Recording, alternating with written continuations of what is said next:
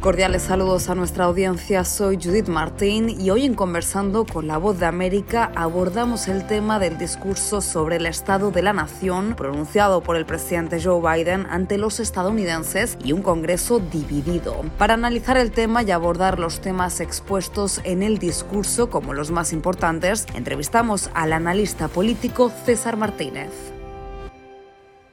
Comencemos que eh, es un Congreso ya dividido, lógicamente ya no es lo mismo, ya no tiene ambas cámaras. La Cámara Baja entra con um, Kevin McCarthy y de alguna manera el presidente se entiende bien el Congreso, pues ahí creció, ahí vivió, ahí fue eh, parte de ese cuerpo legislativo muchos años. Entonces, yo diría disfruta inclusive la forma de convivir ahí. Y estos congresos divididos a veces hacen que los presidentes despierten y respondan. Y yo sí vi un Biden bastante prendido, con muchas ganas de interactuar, inclusive cuando dijo que había distintos eh, eh, de partes de republicanos, que algunos que querían detener la agenda, otros no. Entonces, como que estaba buscando esa idea de decir, oye, vamos a posicionarnos como unidos, pero también voy a poner una catalogación de este nuevo Congreso en manos republicanas. Podemos decir que en este State of the Union comienza el 2024 porque literalmente ahí se notó un presidente no que va de salida, se notó un presidente que está diciendo,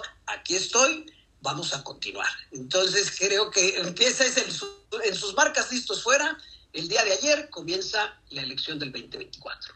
Como bien decías, con los republicanos liderando la Cámara de Representantes, ¿cree que podrán avanzar algunas de las principales propuestas de ley del presidente Biden? Pocas realmente, y él realistamente muchas veces repitió, vamos a terminar lo que hemos comenzado, vamos a terminar lo que hemos comenzado, que en realidad le va a costar trabajo porque la agenda del nuevo Congreso eh, republicano, pues va a poner mucho freno a las propuestas de él, pero también curiosamente eh, es un Congreso que tiene muy pocos votos de diferencia. Recordemos que en una elección quedó básicamente la Cámara Alta, el Senado del lado demócrata aún, y esta Cámara Baja con muy poquitos votos y también con algunos congresistas muy radicales vimos a Mary Taylor Greene ahí, eh, ahí gritando que mentía, y entonces inclusive ahí el presidente se enganchó interesante, hasta dijo, a ver, ¿no me creen que hay algunos republicanos que quieren acabar con este tipo de programas, con todas estas cosas? Si no me creen, eh, les mando la información desde la Casa Blanca. Entonces, hasta este intercambio le sirvió a él como para mostrar, yo estoy tratando de construir y aquí tienes algunos republicanos que no quieren construir, que quieren destruir esta agenda. Entonces, creo que aprovechó el momento bastante bien y de hecho comenzó, comenzó muy bien diciéndole a Kevin McCarthy, dándole la bienvenida, eh, dando una despedida a Nancy Pelosi. Entonces fue, fue interesante. Nuevamente es un presidente que entiende el Congreso porque viene de ahí. El mandatario hizo apenas alusión a la situación inmigratoria en el país, pese al debate en torno a la frontera sur. ¿Considera que debería haber profundizado más en el tema?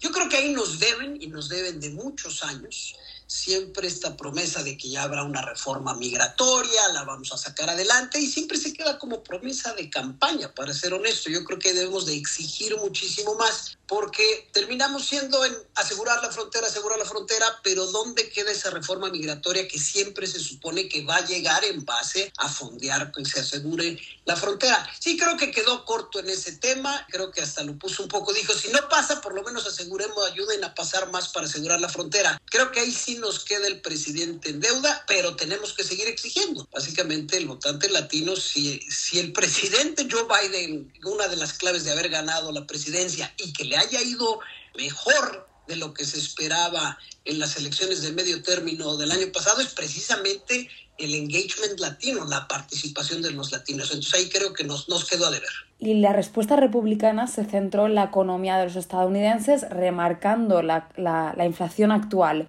¿Cómo se puede equilibrar el optimismo del presidente Biden sobre este tema y la realidad que enfrenta el país? Bueno, en dos formas interesantes, sí, porque la gente, a final de cuentas, sus bolsillos, o ir a llenar el tanque de gasolina, o a comprar algo, está costando más trabajo. Entonces, realmente, aunque el presidente marque ese tono de los entiendo, era el experto en política de campañas César Martínez y su perspectiva sobre el discurso del Estado de la Nación del presidente Joe Biden y la réplica del Partido Republicano. Esto fue Conversando con la Voz de América.